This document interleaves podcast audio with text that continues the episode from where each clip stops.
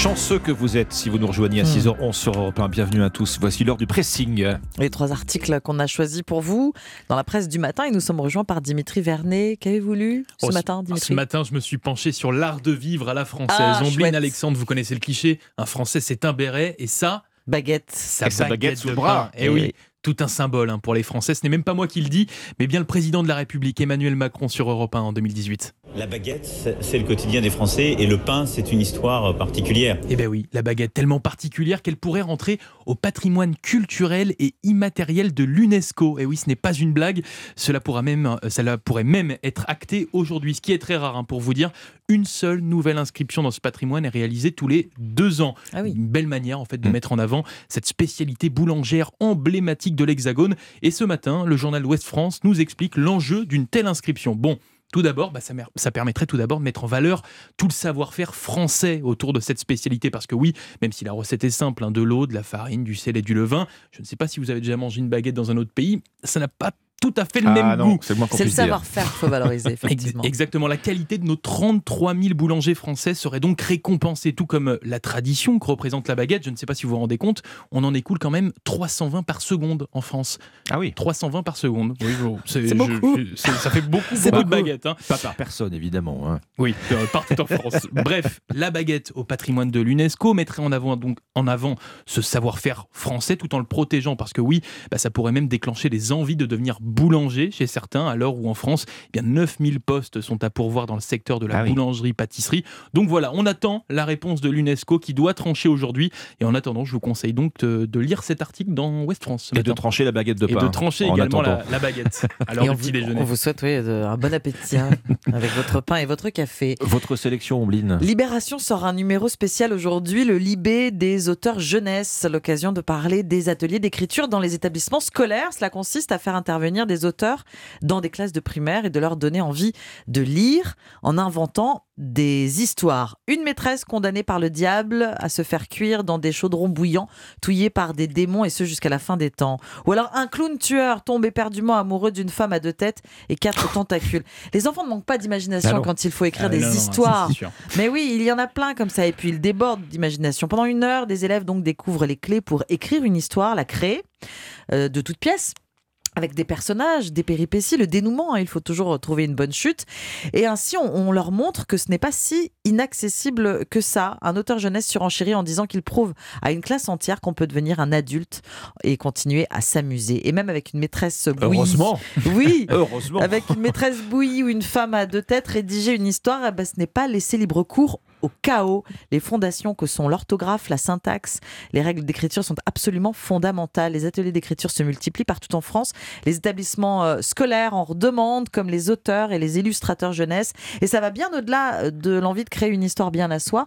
Selon une ancienne directrice du Labo des histoires de la région PACA, interrogée par euh, le quotidien, un jeune qui ne maîtrise pas l'écriture n'a pas envie d'aller lire. Donc, donnons l'envie d'écrire, le plaisir de la lecture arrivera. Voilà, les ateliers d'écriture dans l'IB euh, de- d'aujourd'hui, c'est le Libé des auteurs jeunesse voilà, qui est publié ce matin, Oui. un numéro spécial. Comment créer le cercle vertueux Exactement, c'est très très intéressant. Et puis bon, c'est une leçon pour les jeunes Eh oui. parents. Mmh. On termine ce tour de table avec vous, Alexandre. Bah, Une question que j'ai envie de vous poser à vous, Ombline, Ah. euh, Dimitri. Est-ce que vous Allez. avez acheté votre sapin de Noël Ah, pas encore. Non, pas encore. Pas encore. Non, pas j'attends encore. Mon beau sapin, roi des forêts. Ah, vous savez que on vous en on, est, parlait. on est moderne aujourd'hui, Ah ouais. hein, décidément. Mais, mais ça, ça, vous donne pas le frisson Mais de la magie de. Noël, enfin le, le- le- le- le sujet du sapin de Noël, on vous en parlait il y a quelques jours hein, sur Europe Oui. 1, sur le fond d'inflation, évidemment. Vous savez que, que, que les sapins sont touchés eux aussi par la flambée des prix.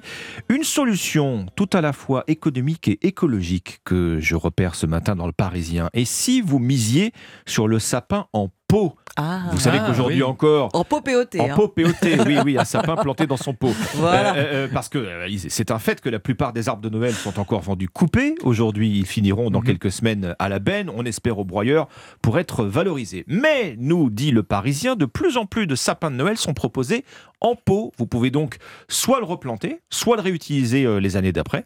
Alors, est-ce que vous avez une idée du nombre de sapins de Noël qui sont vendus chaque année en France? Alors, en, en pot ou coupé Coupés.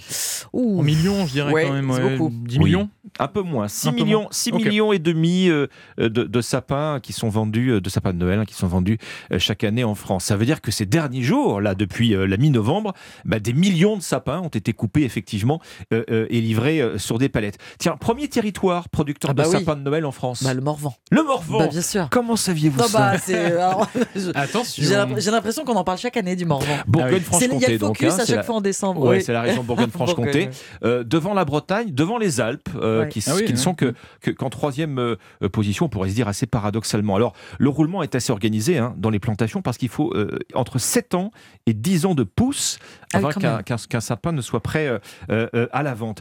Considérez-le comme un produit frais, le sapin de Noël. Voilà ce que nous dit euh, le président de l'association Ah oui, oui. française du sapin de Noël naturel. Produit frais, consommez-le donc comme tel. Oui, sauf que Sauf que de plus en plus de Français veulent adopter une démarche plus verte. C'est ce dont témoigne la progression des ventes de sapins en pot. Si on l'entretient bien, on peut le réutiliser jusqu'à deux Noëls de suite. Il y a même des pépinières, figurez-vous, qui proposent maintenant des sapins à la location. Vous Ah oui. louez votre sapin de Noël, alors là, planté en pot, hein, pour le coup, ça coûte une trentaine d'euros euh, chez ce pépiniériste du Finistère euh, qui est cité ce matin dans le Parisien. Vous l'installez dans votre salon et puis bah, vous le rapportez chez son ange gardien, donc le Mm. pépiniériste, euh, Oui, après les fêtes de fin d'année. Et parfois même ils proposent la livraison, c'est-à-dire qu'ils viennent le déposer chez vous et ils viennent le rechercher. Donc en plus il y a toute la logistique. Parce que Et quand vous avez la six- gestion des aiguilles. quand vous avez bon, a six priori, étages à un sapin en monter, perd oui, pas oui. trop d'aiguilles. hein. Non, un Euh, peu moins, oui. Ouais. Non, mais c'est ça, c'est une bonne, une bonne idée écologiquement comme euh, économiquement en fait parlant. C'est Exactement. Une belle initiative. Voilà. Merci, Bah, J'espère vous avoir donné idée. une belle Eh oui. idée. Voilà, je vois, je vois vos yeux qui brillent. Ça doit être la magie de Noël Ah qui oui, opère c'est déjà. Noël, forcément. Voilà. Et c'est Tino Rossi aussi. Merci beaucoup Alexandre. Merci Dimitri. C'était le pressing sur Europe 1.